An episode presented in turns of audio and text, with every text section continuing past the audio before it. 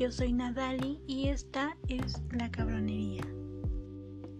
Y hoy les vengo a platicar acerca de los problemas o situaciones que tenemos en la escuela, pero no esos problemas típicos que todo el mundo conoce, que hace falta limpieza, los maestros no son buenos o X cosa, sino las situaciones que uno se encuentra, que uno se entera porque el primo del amigo, del vecino, de la tía, de la cuñada, de la madrina, de la amiga que va en X o Y eh, grado, pues le contó.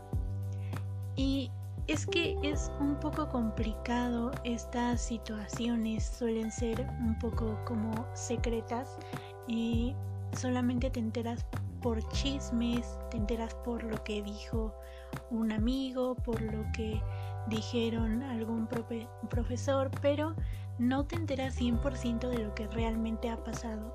Y hoy voy a hablar específicamente de el grado de preparatoria y de universidad. Les voy a contar acerca de lo que a mí me ha pasado, lo que yo he visto que ocurre en ciertas escuelas y bueno, que casi nadie habla porque pues qué vergüenza o va a dejar en mal a la, a la escuela, a la institución o va a dejar en mal al maestro, al director, al alumno. Y bueno, uno casi nunca se entera bien de estas cosas. Situaciones como que el maestro de matemáticas te pida 100 de piedra para poder pasarte o que el maestro de química te repruebe porque no quisiste acostarte con él. Situaciones como esta pasan en todas las escuelas donde ya hay un poco más de edad, donde ya son adolescentes o que ya son mayores de edad y que ya no hay como tanto conflicto. Yo me acuerdo, por ejemplo, allá por mis años 16, algo así, iba en la preparatoria y había un maestro de física, creo, no me acuerdo bien. El punto es que estaba muy joven, tenía en ese entonces como 24 años, algo así. Y no estaba feo y todas las mujeres, las niñas, todas, todas, todas morían por él. O sea, todas se desvivían, decían que estaba guapísimo, entraban a todas sus clases, eh, bien matadas ahí preguntándole y cuestionándole para que se acercara a ellas. Y a mí se me hacía como súper feo. O sea, yo sabía que el tipo estaba medio, medio galán, pero para mí no era de mi gusto, no era algo que, que me sorprendiera. Y recuerdo perfectamente que él me daba clases en el primer año en que yo entré a esa institución, entonces pues estábamos tiernitas. Cuando empezaron a hacer evaluaciones, los amigos que ya eran de grados más altos, pues ya nos, nos decían como, ay, no se preocupen, o sea, ese maestro siempre pide el cuerpo y te pasa. Y yo dije, qué asco, la verdad, porque aparte no lo podía creer porque la esposa de ese maestro también trabajaba ahí y era como, ay, como en la misma escuela donde trabaja su esposa se va a meter con alguna alumna, o sea, eso no puede ser posible, yo no lo creía. Pero llega el momento de evaluar, llega el momento en que me da la calificación y me dice, sacaste 5. Y yo dije, o sea, ¿cómo chingados? ¿Por qué 5, no? ¿Qué, ¿Qué está pasando? Y me dice, bueno, ahorita platicamos. Y yo, bueno. Entonces ya cuando llegó el momento de hablar, que ya no había como gente así, pues me dice, la verdad, pues mira, si tú te vas y me sabes complacer, pues yo te puedo pasar. Y yo como, ¿qué? O sea, ¿qué está pasando aquí? ¿En qué momento? Obviamente le dije que no, porque, bueno, más que nada, no porque yo fuera una santa o algo así, simplemente porque a mí no me gustaba. O sea, a mí no me traía para nada el tipo. Me tocó hacer un examen extraordinario y en esa escuela daban como dos exámenes extraordinarios para si no pasabas alguno te pudieras hacer el otro y de ahí te mandaban a título 1 y si no aprobabas tampoco título 1 te mandaban a hacer título 2. Entonces eh, yo hice extraordinario el primero y no lo pasé porque yo era pésima en esa materia. Eh, hice el extraordinario 2 y tampoco lo pasé porque aparte era como muy eh, vale madres como que no me importaba en ese tiempo la escuela, entonces yo les tomaba la mínima importancia. Entonces hago el título 1 y saco 5.9 y lo que necesitaba era un 6. Cuando yo, sé, cuando yo sé que saco 5.9, el maestro me dice en tono de burla, si hubieras aceptado mi propuesta, te hubieras ahorrado todo esto. Pero mira, te falta una décima, ni modo, vas a tener que hacer el título 2. Y entonces yo dije, bueno, está bien. No me importa, tuve que hacer el título 2, pagué como 600 pesos mexicanos y bueno, o sea, yo en ese tiempo era muy, muy pendeja, pero también era muy, eh, como muy arraigada a mis valores y yo decía, no importa, o sea, si esta calificación saqué es porque yo la saqué de buena manera y no porque me acosté con un maestro o porque no me acosté con un maestro. Pero sí, me pasó esa situación, esa fue la primera. La segunda situación que yo no pasé, pero sí estuve como involucrada ahí, fue igual en la preparatoria entró a darnos clase un maestro que venía de Puerto Rico. El tipo estaba muy galán, muy carita, muy musculoso, muy buen cuerpo y pues, o sea, no estaba nada mal. Entonces llegó y él sabía lo que traía. Entonces básicamente llegó a seducir disimuladamente a todas las chicas y pues ya ahí ya la verdad es que ya me daba lo mismo y como sí era bastante de mi tipo pues sí estaba yo rendida a sus pies. Tampoco exageradamente porque siempre he mantenido como esa distancia entre un maestro y, y yo que siempre he tenido que ser la alumna y pues obviamente a mí nada más era como una fantasía, una ilusión y yo sabía claramente que no iba a pasar nada con él. Este hombre era bastante, mm, pues sí, como seductor. Siempre se pasaba saludando a las chicas, preguntándoles cómo estaban y cosas así. Me acuerdo perfectamente que había una tipa que a mí me caía bastante, bastante mal porque se me hacía muy loca. Yo soy una chica que vive plenamente su sexualidad, pero ella se me hacía bastante fácil, no sé, no, no me caía bien, no me agradaba. Y bueno, a mí que me importa, ¿no? O sea, total, pero, pero sí en ese tiempo no me caía bien. Y me acuerdo que ella dijo que, que iba a hacer que el maestro se acostara con ella. Porque éramos pocas chicas, era una escuela bastante pequeña, entonces no había como gran gran eh, escala de alumnos, entonces pues éramos muy muy poquitos. Ella lo dio así a conocer, dio a conocer su plan, empezó como toda una estrategia de seducción hacia el maestro. Se notó obviamente, el maestro lo notó, todos, todos, todos lo notamos. Y pues bueno, era bastante obvio, ¿no?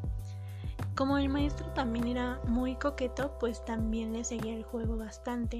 Sin embargo, eh, resulta que la chica le manda un mensaje por WhatsApp y el maestro le dice, ¿sabes qué? No. Eh, si estás muy bonita, si estás muy guapa, si estás muy chula, pero no, gracias. Y pues ella obviamente bien súper ardida porque pues la había rechazado y porque pues ya todo el mundo sabíamos que ella estaba intentando lograr algo más allá que ser su alumna y pues no se le dio como ella lo esperaba. Entonces, como en ese tiempo ella era menor de edad, lo que hizo fue dejar em, como el celular en la mesa le mandó algunos mensajes al maestro. El maestro en un plan, pues sí, como era coqueto y era así, em, pues le mandó otros mensajes y ella los dejó para que sus papás pudieran ver la conversación. Borró obviamente los mensajes en donde el maestro decía que no y toda la conversación daba a entender que sí había algo o que había pasado algo. Pues los papás se súper enojan, van a la escuela, reclaman, se hace un súper desmadre y resulta que nadie contaba con que el maestro era abogado. Y salió como, ¿saben qué? Yo tengo pruebas de que no, no le di pie a, a esta muchacha y si ustedes me están difamando yo los puedo demandar. Entonces a ver de qué cuero sale más correa. Resulta que los papás pues ya dejan eso por la paz. Eh, dan de baja la chica, le inscriben en otra escuela y pues ya, ya está. Pero ahora también me acuerdo perfecto que ese mismo maestro, y yo les digo que era bastante, bastante coqueto, entonces nos daba clases de computación. Y en ese tiempo yo andaba con un chico, no andaba con él, andaba como en plan saliendo, pero nada más era un caldo, o sea, nada, nada serio. Y un día estaba yo mandándole mensajes por WhatsApp mientras estábamos en clase y el maestro me dice, ¿sabes qué? Dame ese celular, em, haz tu trabajo y cuando acabes te lo devuelvo.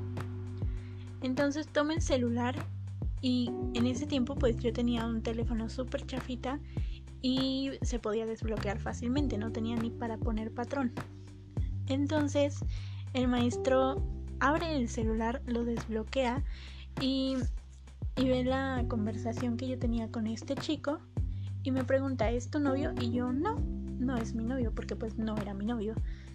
Y entonces me, me dice, bueno, le voy a escribir para que no te moleste en tu clase. Y yo, no. Y me dijo, sí, le voy a escribir. Y yo, ok.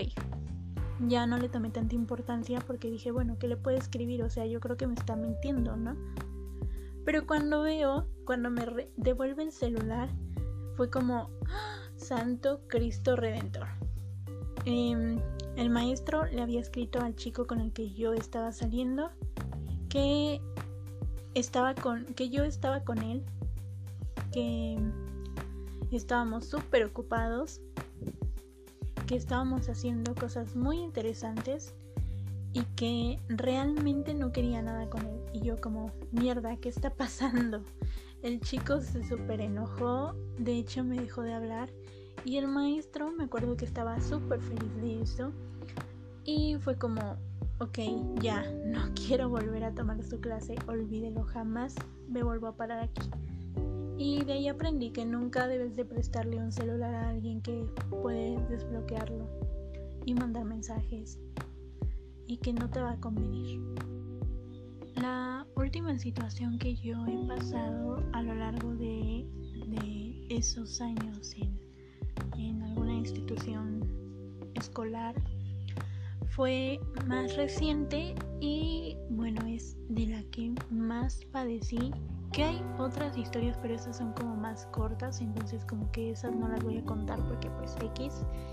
Esta sí la voy a contar porque fue como más densa, más, más extraña e incómoda. Em, yo estudio psicología, entonces en la universidad nos dan clases pues muchos psicólogos. Entró a, a la institución un maestro que no es psicólogo, que es coach y como todos ya sabrán, los coaches son súper, súper, súper buenos para las palabras, para el poder de, de convencimiento. Son como muy hábiles en ese aspecto, en que solamente dicen unas palabras y ya están atrayendo a la gente, ya están logrando que hagan lo que ellos quieren. Entonces entró este maestro a darnos clase no sé qué hacía dándonos clases y él, era coach, no es psicólogo, no es un profesional, pero bueno, em, escuela de tercer mundo. Em, entra y es un tipo ya un poco grande, como de unos 45, 46, 40 y algo.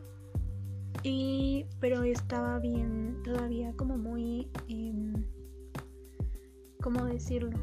Como que iba al gimnasio, el tipo como muy cuidado, ¿no?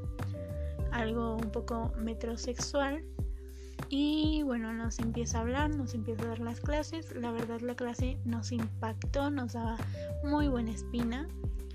Pero después a la segunda clase fue como, como que algo no cuadra con este señor, como que, no sé, como que la vibra es algo extraña, como que, no sé, no les puedo describir bien qué sentía yo en ese momento, simplemente que pensaba que algo no estaba bien. Este profesor nos pidió em, el número de, celular a todos los del grupo porque pues hacía un un trabajo en donde teníamos que crear un grupo de WhatsApp y pues estar en comunicación por aquello de las clases, bla, bla, bla. Entonces em, nos pide el número y a mí no sé por qué no me agrega. A la otra clase llego, me acerco, le doy mi número y para que me agregue obviamente al grupo y pues termina él después escribiéndome porque por alguna extraña razón eh, pues no sé, veía todos mis estados y, fue como muy extraño. A mí no se me hizo tan raro porque em, hay otros maestros que luego sí llegan a, ver alguna historia o así y pues no pasa nada, o sea, nada más la ven y pues no es como que te respondan o, algo así, pero este señor sí. Em, me acuerdo que subí una foto, una foto normal, con un vestido, y este señor me responde a la historia con algo como, ¿por qué no te pones ese vestido para ir a mi clase? Y yo como, ¿qué? o sea, ¿de qué está hablando? Y me dice, no, bueno, es que te ves muy guapa, perdón, ¿lo pensé o lo dije? Y yo como, pues sí lo dijo, ¿no? O sea, ¿qué le pasa? Y dejé de contestarle, o sea, lo dije en visto en el mensaje y me marca unos minutos después, me marca por llamada y no le contesto, me vuelve a marcar, no le contesto, me vuelve a marcar, le contesto y me dice, oye, es que lo que pasa es que voy a hacer una, una presentación, una ponencia y estoy buscando una chica que sea pues más o menos como tú, que este, tenga facilidad de hablar en público, que tenga facilidad de presentarse ante otros y pues no sé si estás interesada y yo pues no, realmente no, gracias. Eh, pero ¿por qué? Mira, te voy a contar acerca de lo que se trata y yo, bueno, ok. Eh, mira, es una, una exposición acerca de la sexualidad, del orgasmo femenino y básicamente es presentar como una mini obra en donde tú si aceptas ser la, protagonista, la, pues la que esté ahí acompañándome, em, vas a estar sin blusa, eh, vas a estar solamente en brasier y yo voy a quitarme la camisa. Hay un momento donde se supone que estamos en una regadera, entonces cae agua y vamos a estar abrazándonos juntos, no sé qué, yo, a ver, espere que em, esto no me está pareciendo. Em, la conversación pasa de ser un poco... Em, él tenía como ese pretexto de que iba a hacer esa obra y estaba buscando una chica. Y después pasa, ¿por qué no vienes a dormir a mi casa? Y yo te llevo a la escuela yo mañana no tengo clase, pero pues tú sí. Entonces yo dije, no, a ver, yo sí tengo clase. Sí, ya sé que tienes clase. Me dijo mi horario, me dijo a qué hora salía, a qué hora entraba, con quién tenía clase, a qué hora. Y yo entré en pánico. Eh, en pánico total porque yo no sabía qué hacer, no sabía cómo responder. O sea, a pesar de que él estaba siendo demasiado invasivo, yo tenía como un poco de miedo por contestar como mal y quedar como la mala de, del cuento en, en la historia que podría después afectarme en calificaciones y pues obviamente yo no quería eso. Em, no le respondo, le digo que no, porque pues, ¿qué va a pasar si se supone que somos alumno maestra? Más bien maestra, maestra alumna y, y él así como, no, nada, no, no lo digo por, por porque lo malinterpretes, es solamente vamos a dormir, podemos ver una película, podemos eh, platicar acerca de lo que te comento, no sé qué. Em, para no hacerles el cuento largo, resulta que pasó así como unos, mm, no sé, una semana tal vez, eh, mandándome mensajes, llamando y así. Y resulta que no era la única del salón a la que él le estaba escribiendo. Él a unas cinco personas de ahí del grupo les estaba diciendo exactamente lo mismo.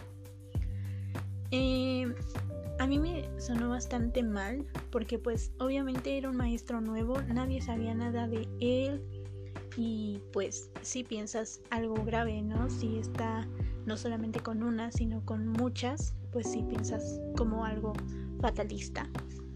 Y tuvimos que hacer como todo un show eh, hubo unas chicas que no estaban de acuerdo en que se fuera porque pues como les digo el tipo era bastante envolvente, bastante mm, seductor y, y no sé cómo explicarlo. El punto es que como que sí tenía algunas como muy impactadas, como que ay es que el maestro es súper lindo y es no sé qué y, y como que no querían apoyar mucho esa idea de que, de que lo corrieran, pero eh, sí era bastante incómodo, para mí al menos sí era bastante incómodo em, el estar en su clase, porque si no lo volteabas a ver era como que te buscaba con la mirada o te preguntaba o así y era como ah, súper, súper incómodo.